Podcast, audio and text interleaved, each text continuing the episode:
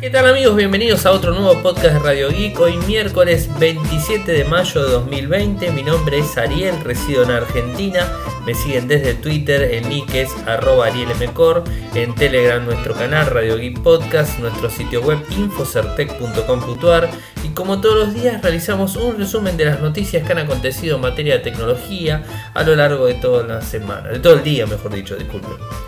Bueno, tenemos varias cosas para comentarles. Creo que la noticia del día de hoy es el despegue frustrado del SpaceX con la NASA, eh, que iba a la, estación espacial. Pero bueno, esa es el, digamos, la noticia del día que se pospuso hasta el día sábado, 12 hora, este, hora norteamericana y eh, si no el domingo a las 12 también, o sea, podría hacer eso cualquiera de esos dos días. Supuestamente el segundo intento se haría el sábado a las 12.30 creo del, del, mediodía y después este eh, digamos si no se podría salir en ese sería el domingo.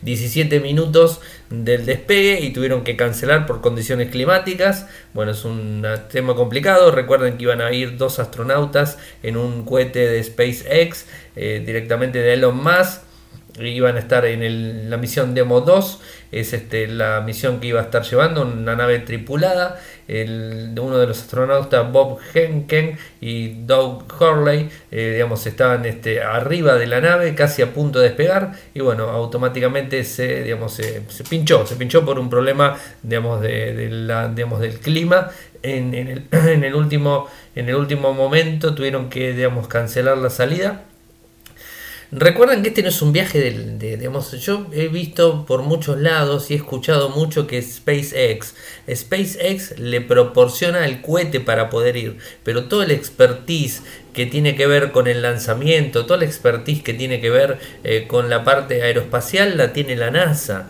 O sea, no, nos olvidemos que está la NASA detrás de todo esto.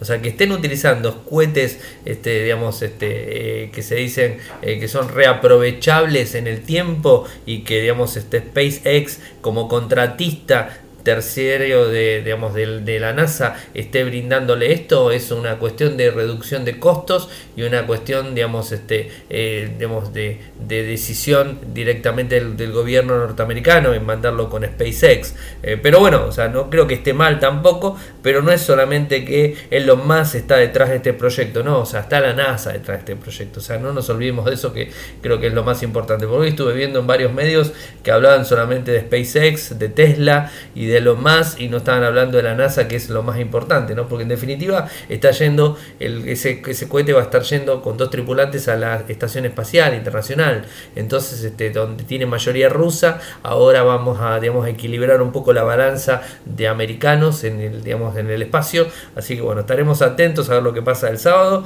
nosotros no vamos a transmitir, simplemente vamos a estar viendo lo que pasa y el lunes estaremos comentando obviamente en Radio Geek todo lo que sucedió en el lanzamiento.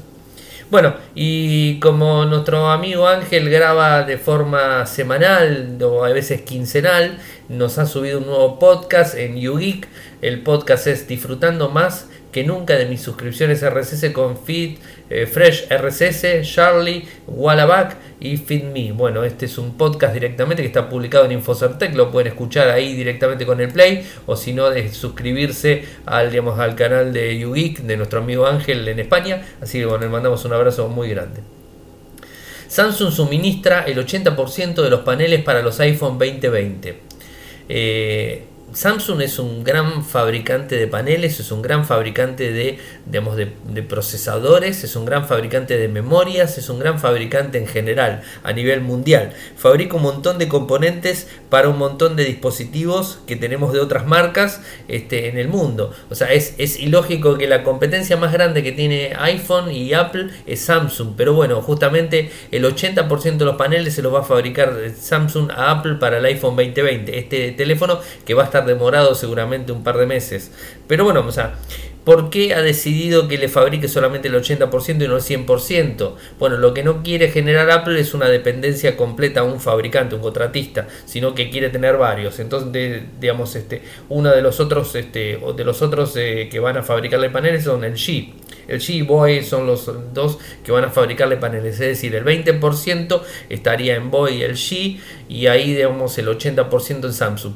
Además hay que tener en cuenta algo, o sea, para Samsung fabricarle el 80% de los teléfonos que se van a vender con, con, Apple, con el iPhone 2020, como se está rumoreando y como se está hablando muchísimo de la reducción de costos de, esos teléfonos, es, digamos, se van a vender un montón y bueno, quizás Samsung no pueda proveer eh, los paneles completamente y por más que fabrique, digamos, de forma full continua para Samsung, para Apple, no creo que pueda proveer directamente los paneles. Entonces, de esta forma es que tiene una segunda opción con un 20% cubierto con otro fabricante. O sea, no es mala idea la de Apple tratar de dividir un poco y digamos, si, si llega a quedar sin un, de un lado, bueno, tiene por el otro lado para buscar paneles. Siguiendo con Samsung, les cuento que hoy se lanzó Samsung Money de Sofi. Sofi es, un, es una entidad bancaria financiera, digamos, es una compañía de tecnología financiera en donde bueno, se están, presentó lo que sería Samsung Money by Sophie, una experiencia móvil de administración de dinero que trae una cuenta de administración de efectivo y una tarjeta de débito Mastercard junto con beneficios exclusivos para Samsung Pay. Es una asociación que tiene digamos, Samsung con Sophie para poder crear una cuenta de forma rápida. El objetivo de Samsung es mejorar la vida cotidiana al poner herramientas poderosas en las manos de los usuarios del Galaxy. Así lo dijo Sang An, vicepresidente y gerente de Samsung Pay, porque también está orientado a Samsung Pay. O sea, digamos, tiene de fondo Samsung Pay como sistema de pagos. ¿no? O sea, esto es así.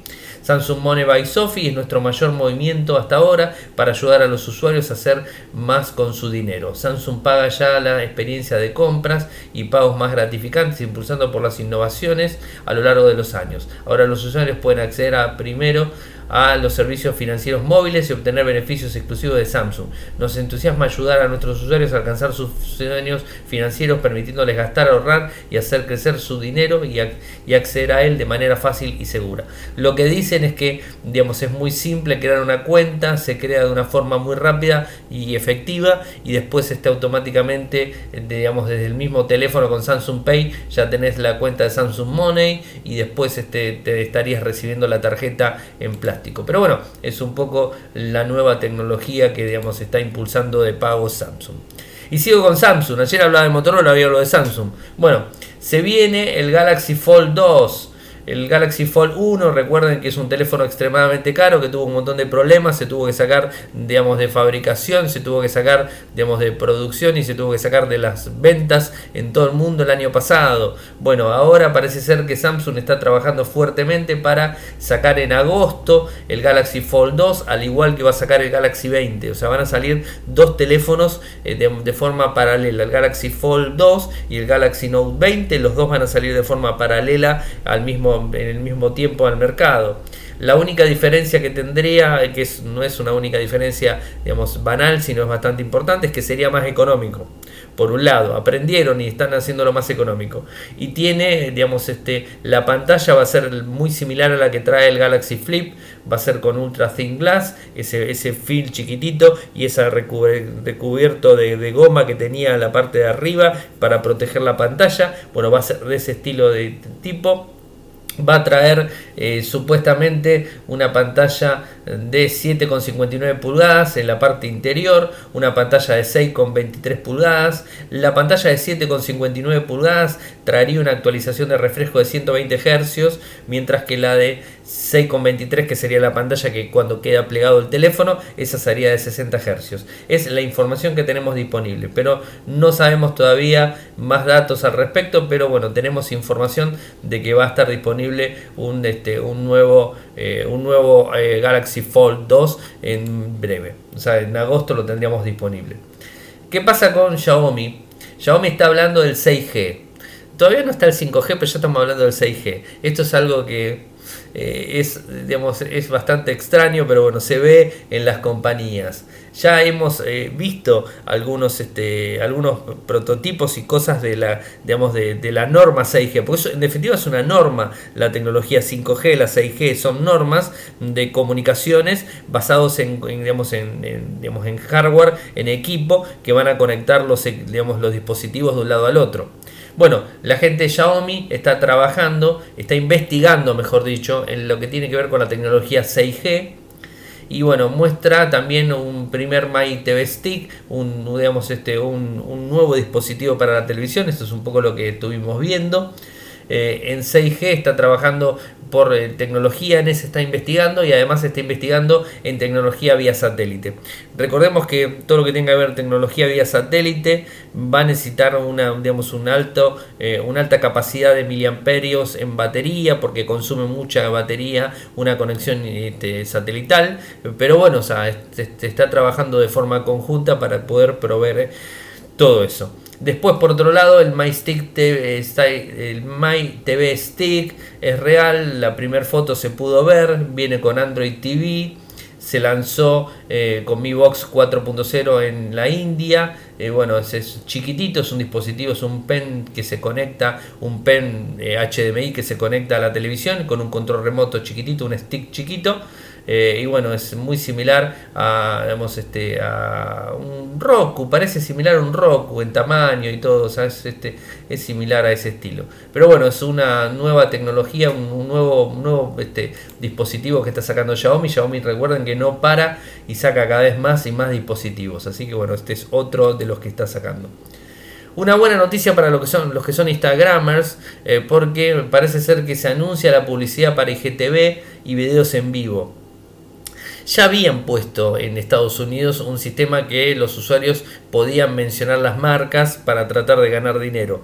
Pero ahora lo que está viendo la gente de Instagram es este podrían permitir que los, este, los fanáticos de un Instagramer o un influencer determinado, digamos, eh, que emiten video en directo, le puedan pagar directamente. O sea, esto es un poco lo que están hablando se dice que se está aumentando por el confinamiento en un 70% las transmisiones en vivo. Esto es cierto, las transmisiones en vivo en Instagram aumentaron un montón. Nosotros hicimos una sola. Algún día voy a hacer un programa en vivo. Cuéntenme a ver qué les parece, ya que estoy. Si quieren que haga un programa mientras estoy grabando el programa, que esté transmitiendo en vivo y bueno, leyendo algunos de los comentarios que están ahí disponibles en la pantalla. Cuéntenme a ver qué les parece. Si quieren que haga un programa en vivo. Total son 15-20 minutos y puedo hacerlo sin ningún problema. Bueno, entonces este, subió un montón lo que tiene que ver con esto de las, este, las transmisiones en vivo por la pandemia y por el COVID en sí y esto hace que eh, genere un montón de tráfico donde personas enseñan gimnasia, enseñan yoga, enseñan a meditar, enseñan en general y tienen un montón de, actividades vía, este, vía Instagram. Entonces de alguna manera la, idea de, digamos, de la compañía es tratar de premiarlos con algún tipo de dinero y esto es una forma que están pensando directamente ellos para poder este, avanzar por ese lado. Es una buena forma eh, de, digamos, de monetizar y también lo que están pensando es poner publicidades en IGTV. Vieron que cuando ustedes ven un video cortito de IGTV, digamos, eh, llegan al minuto y se les corta el video y les dice seguir viendo en IGTV. No salen de la plataforma, siguen en la plataforma de Instagram en el teléfono, eh, pero se sigue viendo por la otra plataforma que puede grabar hasta 10 minutos.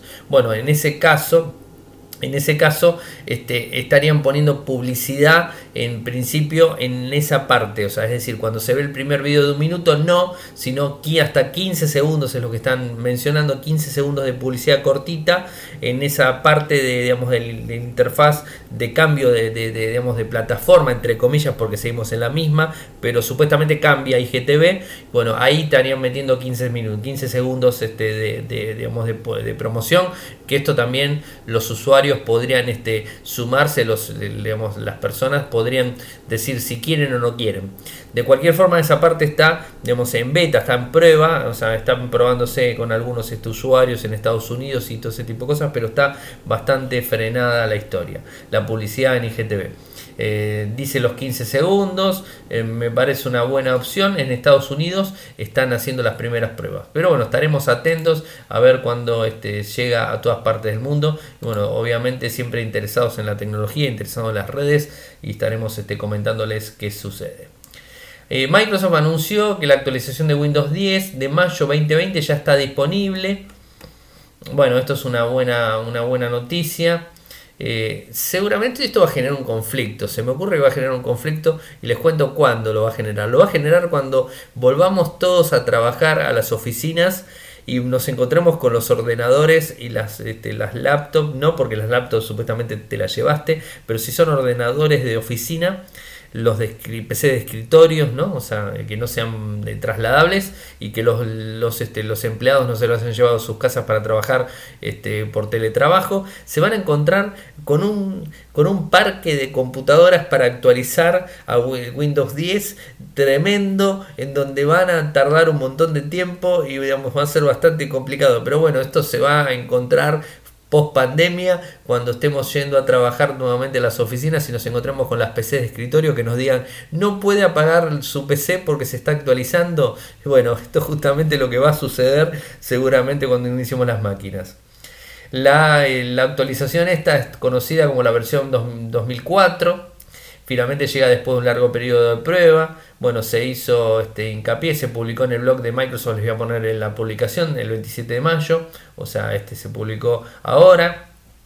Está digamos para obtenerla directamente. Eh, es este para tener una dice que garantiza una experiencia confiable y productiva tiene mejores configuraciones. Para quien quiera actualizarlo de forma manual, les digo que tienen que ir a configuración, actualización de seguridad, actualización de Windows y ahí buscar actualizaciones. Y de esa forma pueden actualizarlo. O sea, lo que está haciendo es un enfoque para este, manejar mejor las actualizaciones, maneja mejor tema de seguridad, conectividad con Bluetooth, también algo de emojis está ahí activo, un tema también con la contraseña de Windows cuando arrancamos, o sea, está eh, con algunas configuraciones y más que nada soluciona bugs y soluciona errores que han encontrado Microsoft durante todo este tiempo. Pero bueno, interesante, hay que actualizar, obviamente no queda otra. Si usas Windows tenés que actualizar y tenés que soportar lo que venga cuando haya actualizaciones. Che, ¿qué pasa con Donald Trump y los tweets que mandó? Bueno, parece ser que está enojado Donald, tiene más de 80 millones de seguidores en Twitter digamos, en la red social eh, y está enojado eh, porque publicó un par de tweets y Twitter se los marcó como potencialmente peligrosos. Vieron que Twitter está haciendo hace un tiempo eh, un sistema de marcación que está funcionando a medias, no sé hasta qué punto está funcionando porque yo veo muchos tweets de muchas personas y no veo ningún aviso de ningún estilo, pero bueno, en este caso lo que está haciendo es marcar eh, algún que otro Twitter, algún que otro tweet que puede llegar a ser una noticia falsa, puede llegar a ser algo que no está del todo chequeado, y entonces te pone una leyenda directamente que es un, es un tweet potencialmente peligroso. Verificar te pone, eh, por ejemplo, eh, habla de, digamos, él hablaba del, del, voto electrónico, voto por correo, o sea, es un voto electrónico por correo, y decía verificar los hechos sobre el voto, voto por correo, o sea, este, es un poco complicado, eh, ya lo viene haciendo en los momentos. Bueno, este, la verdad es un tema, digamos, difícil. Donald se enojó bastante con Twitter y lo que dijo fue lo que dijo fue, los republicanos sienten que las plataformas de redes sociales silencian totalmente las voces conservadoras. Las regularemos fuertemente o las cerraremos antes de que podamos permitir que esto suceda. Vimos lo que intentaron hacer y fracasaron en el 2016. No podemos dejar que una versión más sofisticada de eso suceda. Bueno, esto es un poco lo que está diciendo Donald Trump en su tweet que publicó, todo enojado. Esto, este no está, este, este tweet no está marcado como potencialmente peligroso sino que el anterior que había hablado del voto por correo electrónico este, era el que estaba marcado como peligroso. Pero bueno, es este es un tema delicado, yo no sé hasta qué punto puede cerrar este Twitter o puede tirar algún tipo de digamos de, de, de acción contra Twitter directamente. Sabemos que mm, él utiliza la red social, o sea, para hacer campaña, la usa para comunicar, la usa para todo, es este es el, eh, el abanderado de Twitter para lo que tiene que ver con comunicación presidencial, es él, o sea, es el único que lo utiliza para comunicación presidencial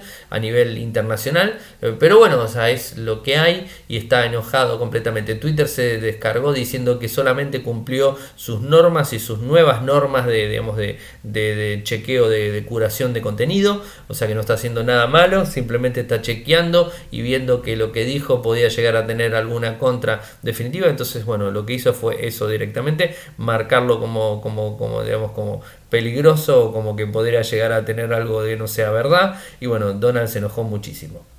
Me falta la última nota del día y es que la nueva aplicación familiar de Android y iOS de Microsoft eh, hace más fácil mantener a los niños seguros en Xbox. Bueno, está ahí una actualización, la aplicación está directamente eh, ha lanzado una nueva aplicación que simplifica la configuración familiar del Xbox en Android y en iOS y que tiene como objetivo facilitar a los padres mantener seguros a sus hijos en Xbox Live y tener más control sobre los hábitos de juego. Eh, permite una configuración familiar de la Xbox, en una palabra. Eh, según este, eh, dice Microsoft, la nueva aplicación tiene como objetivo proporcionar un acceso más fácil a la funcionalidad como los límites de tiempo de pantalla, los filtros de contenido y la gestión de con quién puede jugar y comunicarse los niños en la Xbox Live. Los límites de tiempo los pueden administrar los padres directamente, decirle cuántos días este puede por semana, cuántos días por semana puede jugar, cuántas horas por día puede jugar, todo esto lo puede hacer. Eh, y también puede tener una extensión para los fines de semana, o sea, esto es, digamos, este, es una opción. Filtros de contenido que permita restringir acceso clasificado de juegos específicos. O sea, si por ejemplo querés que un chico de 8 años no juegue un juego delicado, un juego violento, lo puedes poner directamente ahí para que no pueda jugar. También va a permitir la configuración de comunicaciones, permite bloquear el acceso a Xbox Live, eh, limitar la comunicación solo a algunos amigos o permitir que los niños mayores chateen con jugadores específicos en la lista de amigos de Xbox Live, perdón. Eh, finalmente también este, se puede eh, digamos, generar informes completos de actividad que revelan cómo el chico está utilizando la consola y cómo está utilizando los servicios de, de Microsoft Xbox. Bueno, interesante. Eh, interesante para los padres y no tan interesante para los chicos, porque los chicos se van a sentir mucho más este, seguidos, perseguidos, este, pero bueno, es, un poco la, la, este, la eh, tecnología nos lleva a este tipo de cosas y de alguna manera hay que proteger a los menores, ¿no? O sea, Obviamente si tenés un chico que es mayor de edad y está jugando no vas a tener este tipo de controles, pero sí si tenés un chico que está preadolescente obviamente vas a estar controlando de alguna manera lo que pasa. No, es, no va a ser la primera vez que un chico determinado, un chico chica, se puede contactar con un adulto mayor que puede llegar a tener alguna intención maliciosa detrás y bueno, este puede llegar a, ocurrir algún ilícito por este motivo. O sea que no es la primera vez que ha, pasado, han habido casos de ese estilo eh, y bueno, se han comunicado por esto, o sea, como también pasa por las redes sociales, pero bueno, mientras tanto las redes sociales no tenemos muchas opciones para, digamos, para controlar, pero en este sentido Microsoft dio un avance importante y la verdad muy interesante. Bueno gente, hemos llegado al final del programa. Saben que si nos quieren apoyar lo pueden hacer desde Patreon, www.patreon.com barra de un dólar en adelante, es lo que cuesta un café mensual, o sea, no mucho más. Saben que nos pueden seguir desde Twitter, el nick es eh, arroba arielmcor, de Telegram nuestro canal Radio Geek Podcast, nuestro sitio web infocertec.com.ar. Muchas gracias por escucharme y será hasta mañana. Chau. Toyoko ofrece cursos de programación y servicios de desarrollo de software a medida. Para más información ingresar a toyoko.io podés editar tu libro digital en Infocertec. Encontrá más información enviando un correo electrónico a info.infocertec.com.ar. Para auspiciar en Radio Geek Podcast, pueden enviar un correo electrónico a la cuenta info.infocertec.com.ar.